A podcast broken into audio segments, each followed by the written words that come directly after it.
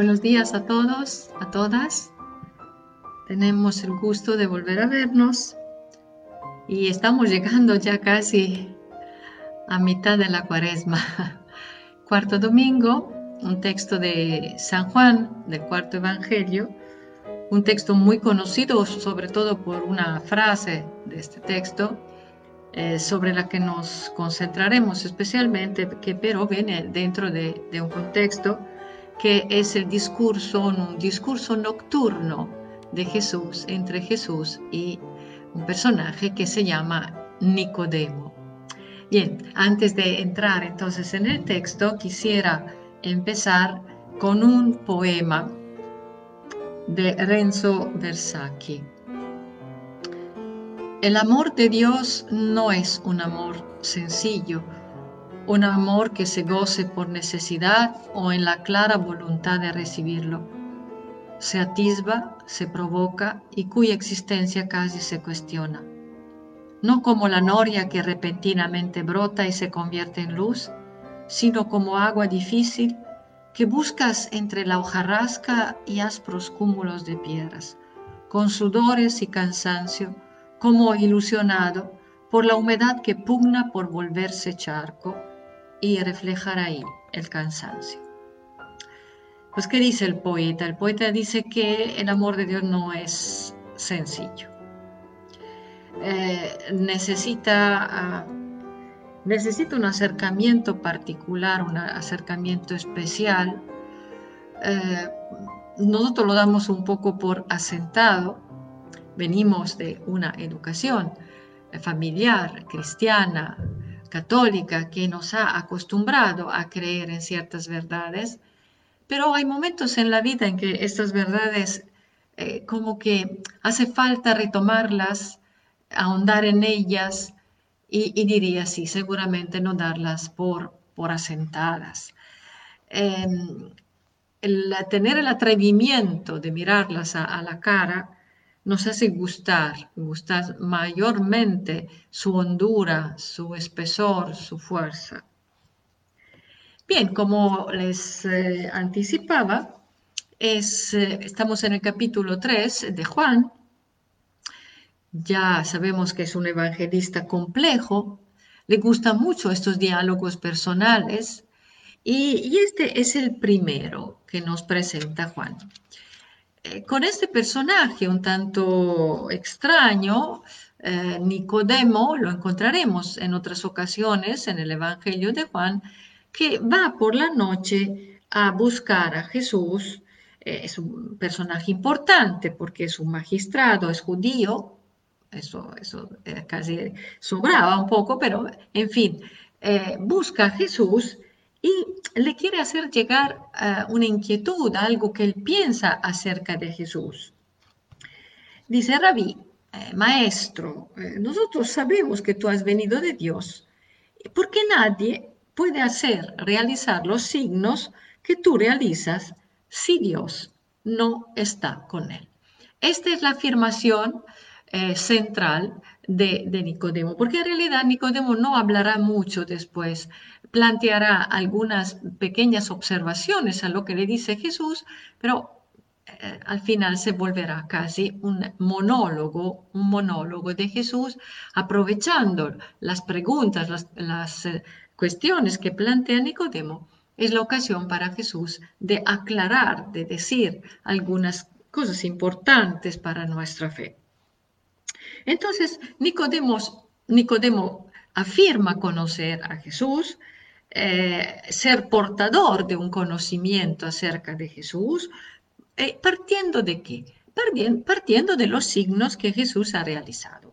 Ahora bien, hasta ahora no ha realizado más que el signo de Caná, de las bodas de Caná. Entonces, un signo muy limitado geográficamente. Caná era un centro muy pequeño y la gente que participaba seguramente no era mucha o no era tal para que la fama de Jesús se esparciera tan rápidamente. Y luego, eso sí, eh, la que se llamó la purificación del templo. Jesús que entra, saca los mercaderes, se va volcando todas las mesas, las monedas que ahí estaban. Entonces, ese sí ha sido un signo bastante fuerte que podía despertar muchas inquietudes, pero eh, eh, no tan comprensible en su significado como veíamos la vez pasada. ¿no? Entonces, en el momento que eh, Nicodemo afirma, nadie haría las cosas que tú haces si Dios no estuviera contigo, hace una afirmación muy importante porque eh, estamos todavía, Jesús no ha muerto, Jesús no ha resucitado, ha sido eh, conocido como un rabino, como un predicador, hasta quizás como un profeta, como un taumaturgo que ha obrado algunas eh, curaciones, algunos milagros, pero no va más allá de esto. Entonces, Dios está contigo porque los signos, los milagros es otra palabra. Eh, Juan no usa la palabra milagro, pero en los sinópticos encontraríamos más bien la palabra milagro está contigo porque realizas cosas prodigiosas. Jesús le contesta, como suele hacer, eh, en un plan distinto, le ah, mueve un poco el foco de atención. No es esto lo que le interesa. Dice, tú dices que me conoces, tú, tú dices que has visto los signos que yo he realizado. Y Jesús le dice, no, fíjate que tú tienes que nacer de nuevo, porque si no naces de nuevo, no vas a ver el reino de Dios. Esto es el planteamiento. De hecho, todo se moverá alrededor de esta nueva, nuevo nacimiento al que está llamado Nicodemo. Y, Nicodemo no entiende, como no entendemos nosotros, porque ¿cómo es posible que a mi edad yo vuelva a nacer? Esto no es posible. Pero yo estoy hablando, dice Jesús, de un nacimiento que viene, viene de lo alto, viene del, viene del Espíritu y es solamente a partir de este nuevo nacimiento vas a entender, vas a comprender, vas a comprender. El reino es una palabra que no encontramos mucho en, Juan, o bien la vida eterna, un término que sí eh, Juan usa eh, casi como sinónimo de reino. No vas a entrar en el reino, no vas a comprender el reino, no se, no se entra en esa vida eterna, encontraremos más adelante, al final del capítulo 3, no, no vas a entrar ahí si no hay este nuevo, este nuevo nacimiento. Ahora, nosotros también nos preguntamos qué puede significar. Eh, hay unos que muy eh, eh, velozmente pueden contestar y decir, está hablando del bautismo. Entonces, eh, está hablando de nacer, es un nuevo nacimiento, de hecho es un símbolo que se usa para el bautismo. Entonces, si uno recibe el bautismo, eh, entra en el mundo de la fe y, como tal puede adquirir, entrar en la vida eterna.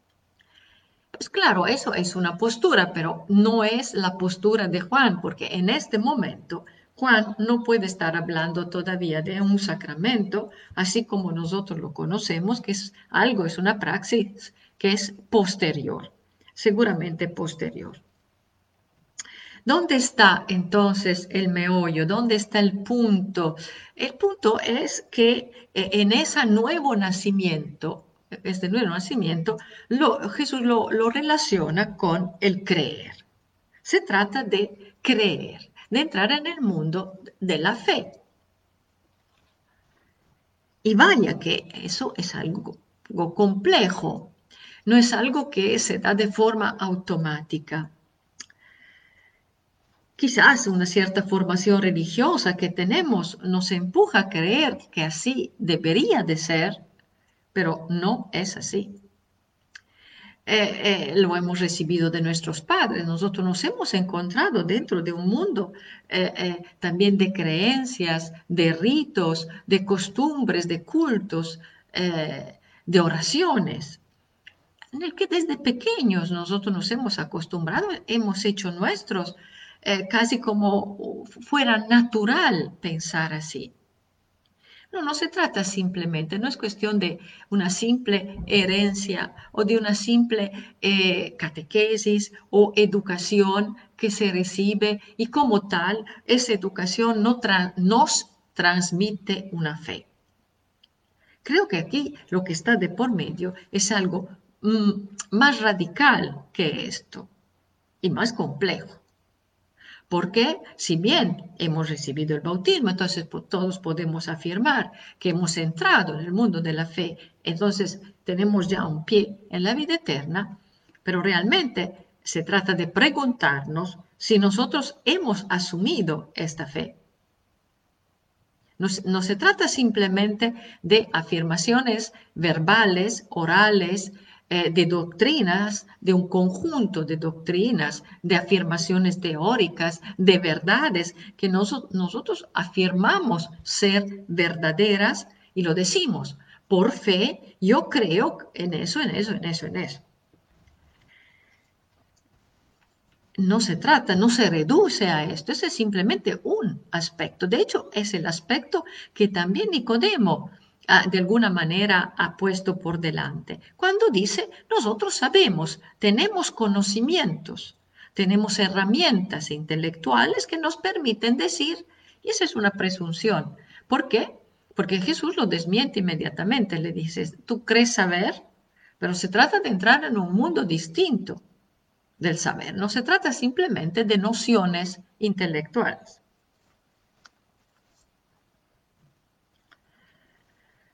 Eh, la incomprensión de Nicodemo es nuestra incomprensión y sus preguntas son nuestras preguntas, porque ¿cómo, cómo se entra entonces en este que podemos darle el nombre de el mundo de la fe? ¿Cómo se entra dentro del reino? ¿Cómo se entra?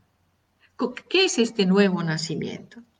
Entonces aquí Juan, eh, Juan, porque es Juan, hace algo un tanto atrevido, porque dice, en las respuestas, no, no, no voy analizándolo todo porque sería muy largo, dice, nosotros hablamos de algo que sabemos. Nosotros. Jesús habla en nosotros. ¿Quién está hablando junto con Jesús? Nosotros hablamos y damos un testimonio de lo que hemos visto. Pero ustedes, ustedes, quienes son ustedes, no aceptan nuestro testimonio. Aquí creo que estamos en los versículos 11 Creo que este es el versículo que mm, casi provoca un cambio en el discurso, porque Jesús no habla eh, en singular, no habla en primera persona, empieza a eh, juntarse con otros sujetos diciendo, nosotros lo que les estamos diciendo, entonces a ustedes, no solo a Nicodemo, ustedes no, no lo han aceptado. Claro que aquí estamos eh, después de la Pascua eh, y, bueno, pero en fin, hagamos como si eso no fuera. Eh, quien habla, habla después ya de la muerte y resurrección de Jesús, pero este nosotros es Jesús y es el, el, discípulo amado, es el que está escribiendo el Evangelio. están tan unidos porque lo que Jesús dice, lo que Jesús propone, es lo que nosotros decimos y lo que teóricamente deberíamos nosotros proponer a los demás y decir nosotros, nosotros sabemos, nosotros damos testimonio. ¿Y de qué? ¿De qué vamos a dar testimonio nosotros? Y Jesús es crítico hasta, hasta cierto punto. Eh, Jesús no, no, no es así tan lineal y, tan pacificador. Dice, porque si, si, yo les dijera cosas, si les digo cosas de la tierra, cosas que pueden entender y ustedes no las van, no, creen en ellas, menos aún van a creer en las cosas que bajan, las cosas del cielo.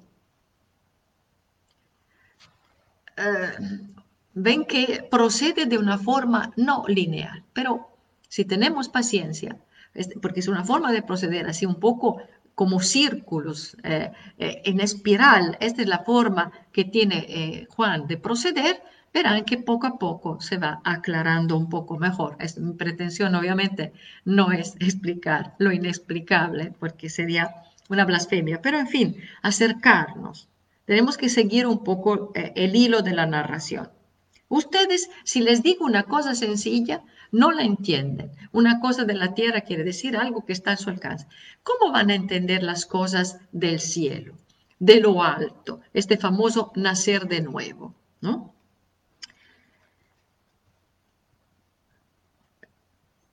¿Quién puede hablarnos de las cosas que vienen de lo alto? Este es el salto siguiente, porque nadie ha subido al cielo, sino solamente el que bajó del cielo. Y este es solamente el Hijo del Hombre.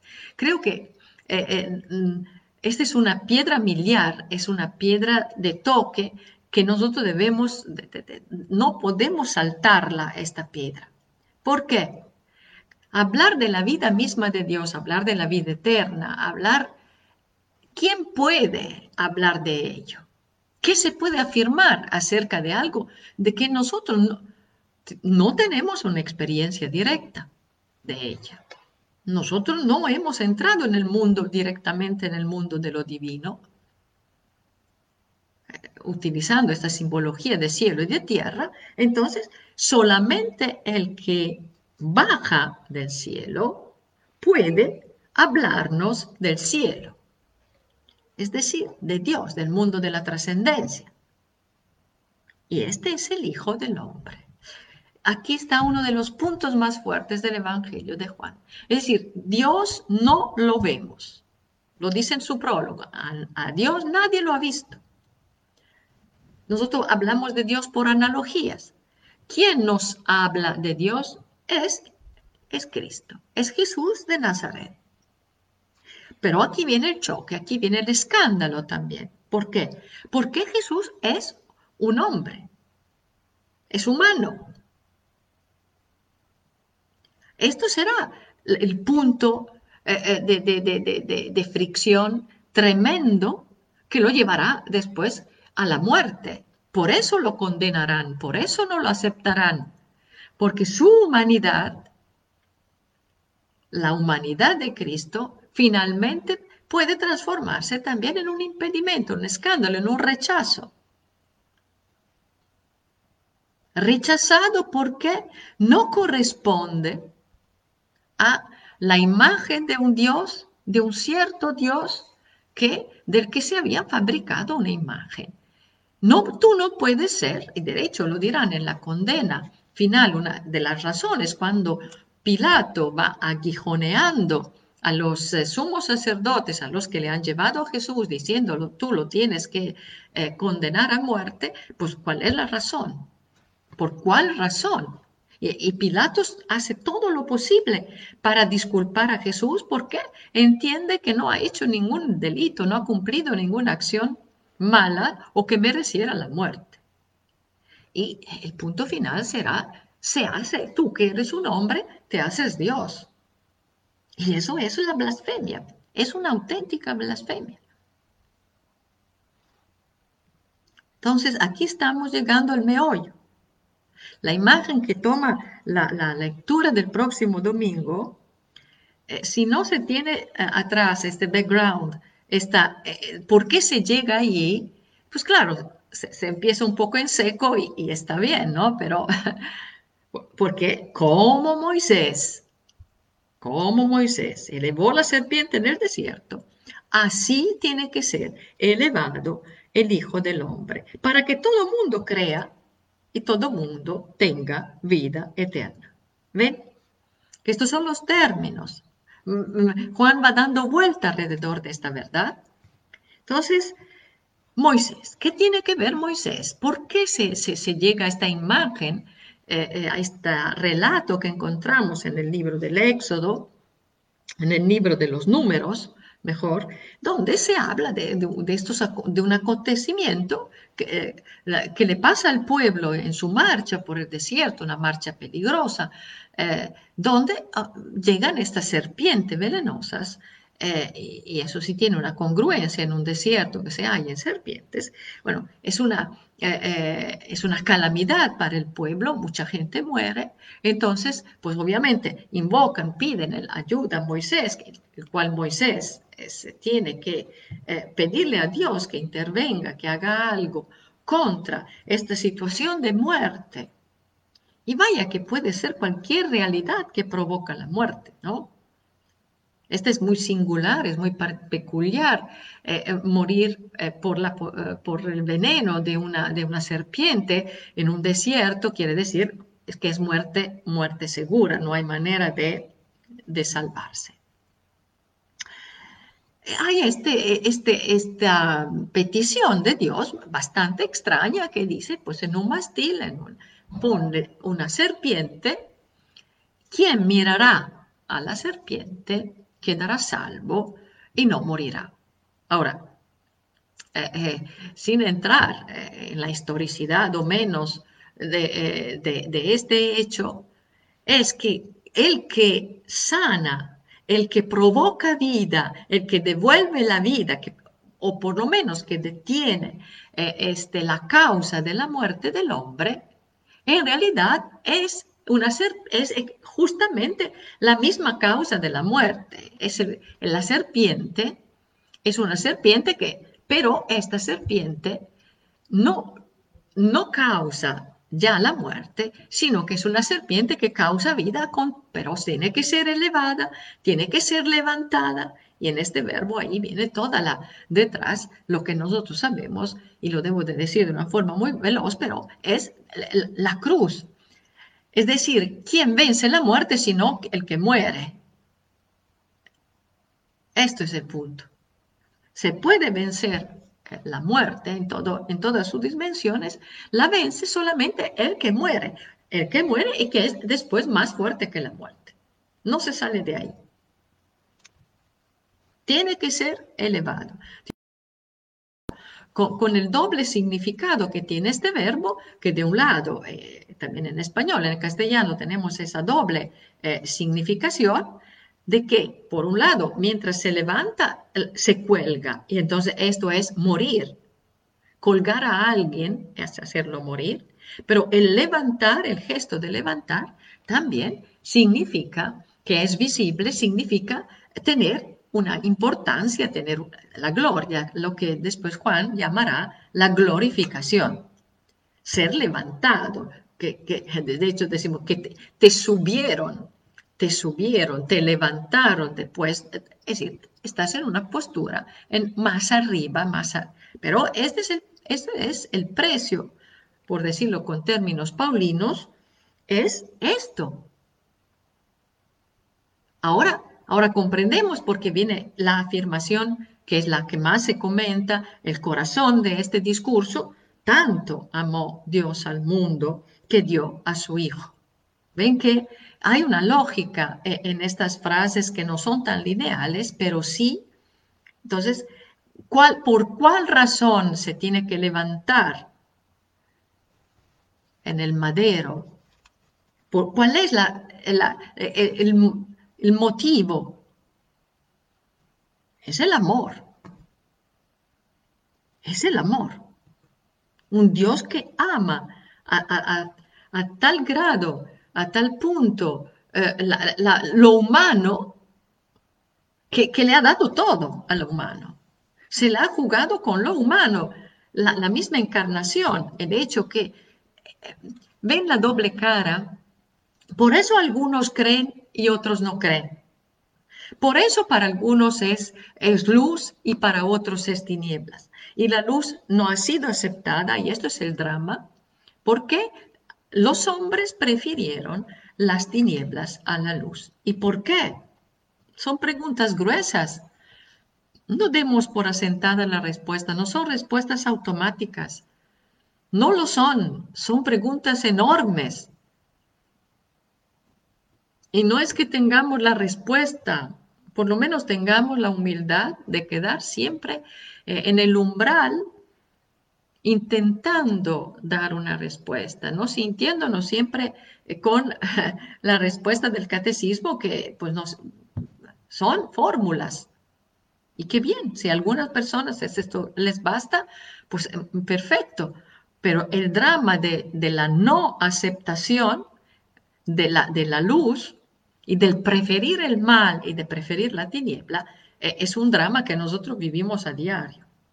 ¿Por qué el bien no se impone? Porque Dios no se impone.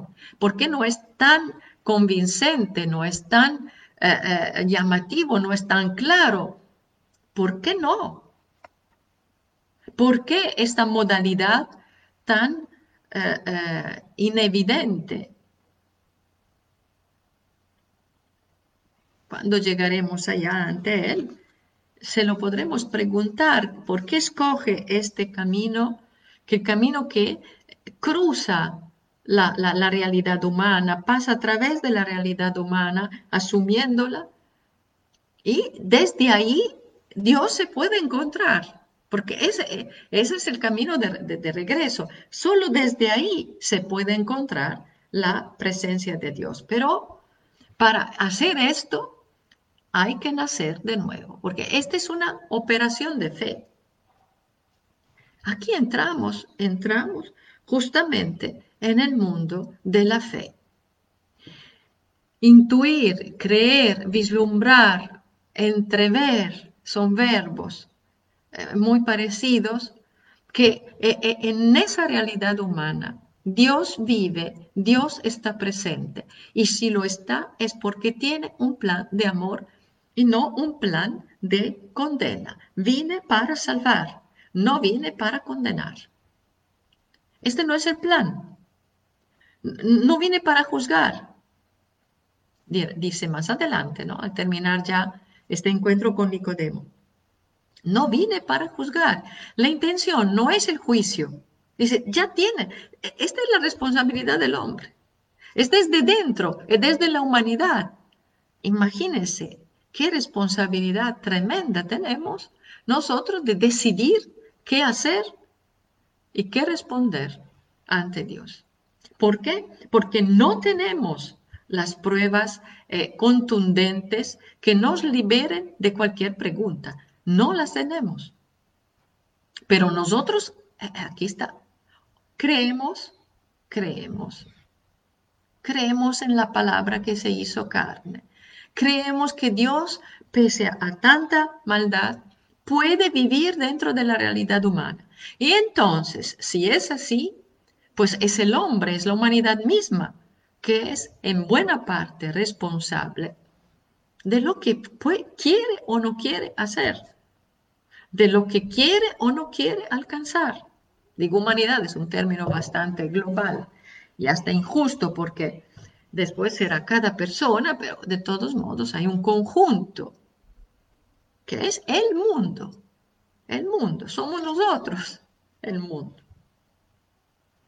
Un mundo que Dios ama. Me parece una afirmación bellísima, estupenda. ¿Qué más podemos decir nosotros de Dios si no es el que ama una realidad extremadamente imperfecta? Lo más imperfecto que nosotros podamos imaginar, al punto de que hay quien se pregunta cómo todavía existe la Tierra, existe el planeta Tierra y cómo no se ha todavía este, acabado y si seguimos así, eh, nuestro intento y nuestros intentos creo que lamentablemente eh, eh, se va a, a lograr, pero esto es el mundo imperfecto, un mundo ambiguo, un mundo ambivalente, un mundo que puede rechazar a Dios y tiene la libertad de rechazar a Dios porque Dios le deja esta libertad. Un amor más grande no se puede conocer. El amor que permite al otro, al amado, irse y rechazar al amor. Nosotros eh, quedamos en niveles mucho más infantiles, en todos los niveles también. No solo eh, en lo que atañe a Dios, también en el nivel humano, con nuestros semejantes, con, nuestras, con las personas que queremos, ¿no? Que eh, em, si no son perfectas, según nuestras opiniones, obviamente, porque luego ahí también se entra en discusiones qué es perfección, pero en fin, no concedemos a los demás que puedan equivocarse fácilmente y, el error del otro es razón para, para rechazarlo, para rechazarlo. El mundo tan amado por Dios, y yo digo tan odiado también por nosotros. Un mundo con el que no acabamos de reconciliarnos, no acabamos de reconciliarnos con la humanidad, con nuestra mortalidad, con el hecho de que somos limitados, con el hecho de que somos eh, eh, frágiles, vulnerables, falibles, falibles, somos falibles todos, todos. No, no, no acabamos de resignarnos a esto, no acabamos de, de estar con esto y obviamente rechazando la falibilidad, rechazando la humanidad y es el colmo que sea el hombre mismo que rechace la propia humanidad en pos de no sé cuáles sueños de grandeza, de, de omnipotencia, rechazamos a Dios. Tal y cual. Rechazamos al mismo Dios que se casó, que se hizo uno con nosotros. Y en el, en el, en el momento de mayor humillación, en el momento de la mayor impotencia, de la mayor inevidencia, porque eso es la cruz. La cruz es la impotencia humana. Es el no poder ya hacer nada, no querer hacer nada, no tener los medios para más. En este momento es donde Dios, podremos decir, se hace más presente, se hace más manifiesto. ¿Ven dónde está eh, el impedimento el impedimento está aquí. Luego, claro, nosotros nos hemos encargado de endulzar, de endulzar la cruz eh, con tantas cosas, pero, pero la dureza de la muerte, la dureza de la enfermedad, la dureza de la falibilidad, la dureza de todo lo que es limitación humana, ahí está. Y nosotros quisiéramos un Dios que prescindiera y nos ayudara a prescindir de ello. Cuando esté elevado, cuando esté arriba, cuando esté, porque también fue un ahorcamiento de alguna manera la cruz para Jesús, en el sentido de que muere porque no puede respirar, muere porque su mismo peso lo lleva para abajo y le impide, le impide respirar que allí se reconozca la presencia de Dios, esto es fe. Esto es fe. Con todas las dudas que podamos albergar, con todo la... Pero este es, este es entrar y esta es la vida, dice Juan. Si, si nosotros logramos entrar en esto, logramos... Este es nacer de lo alto, este es nacer de nuevo. Dios que nos abre el seno del Espíritu y nos deja entrar dentro de este misterio que queda incomprensible, pero del que nos sentimos también sumamente atraídos. Y en el momento en que por lo menos vislumbramos que este es el camino, aquí empieza el reino, aquí empieza la vida eterna. La vida eterna empieza ya desde la fe no, no solo después de nuestra muerte, de la que nosotros no podemos decir nada, porque nadie puede decirnos nada de lo que venga después, porque nadie ha regresado, dice Jesús, solamente yo he regresado de allá. Entonces ven que aquí habla ya como el resucitado, pero cierro la paréntesis. Entonces, es una vida desde aquí donde Dios ya está en nosotros y nosotros todas las muertes, todas las limitaciones, todo lo que no es Dios, que no es luz, es el ámbito donde nosotros podemos. El creyente puede, a través de la entrega de la vida, a través del amor desarmado, del amor impotente, del amor frágil que nosotros podamos ofrecer, es como Dios sigue presente, sigue actuando, sigue eh, presente en la persona del creyente presente en la comunidad creyente, presente en la oración del creyente, de la comunidad creyente, presente allí. Solo el atrevimiento del amor de Dios podía llegar a, confiar su presencia, su acción, su fuerza, que otra cosa no es que su espíritu, a una, a una humanidad tan frágil, tan resquebrajable, tan falible. Nos asombra eh, y a la vez es un azoramiento, ¿no? Eh, que Dios tenga tanto atrevimiento y, y como quisiéramos, ¿no? Entonces, que nuestro corazón eh, se abriera, acatara estas palabras, entraran dentro de esto, como Nicodemo en aquella noche en Jerusalén, eh, nos la imaginamos, las noches, las noches estupendas de Jerusalén, hablando con Jesús y no entendiendo lo que Jesús le decía, le decía. Y luego eh, veremos que eh, Nicodemo no se queda aquí, se va, se acaba el diálogo, pero lo encontraremos en el capítulo 7, cuando ya hay vientos de guerra contra Jesús que lo quieren agarrar, que lo quieren ya enjuiciar, y, Nicodemos dirá, porque era magistrado, era escriba, dirá, nuestra ley no juzga, eh, no condena a nadie si antes no le ha dado la posibilidad de defenderse. Ven que Nicodemos, Nicodemo perdón, va llegando y al final encontraremos después de la cruz, cuando ya muerto Jesús, será el que eh, eh, se encargue eh, junto con José de Arimatea de bajar a Jesús dentro del sepulcro nuevo. Allí estará. es el camino del creyente, el camino de Nicodemo, que empieza en la noche donde no se entiende este misterio del amor dentro, como diríamos en términos paulinos, nos amó, nos amó cuando éramos pecadores. Estos capítulos de la, de la carta a los romanos, ¿no? el capítulo 5, el capítulo 6, nos amó cuando éramos pecadores, cuando éramos, cuando estábamos en, el, en lo más alto, en el punto más álgido de nuestra imperfección. Creer en este amor cambia nuestra vida. La cambia. Y esto se llama en Juan, esto se llama vida eterna que empieza aquí en la tierra.